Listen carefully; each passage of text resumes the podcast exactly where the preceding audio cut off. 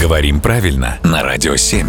Володя, доброе утро. Доброе утро. Хотел бы сегодня разобраться со словом «туннель». Как оно правильно пишется? Это одно из тех слов, где есть два варианта написания, и они абсолютно равноправны.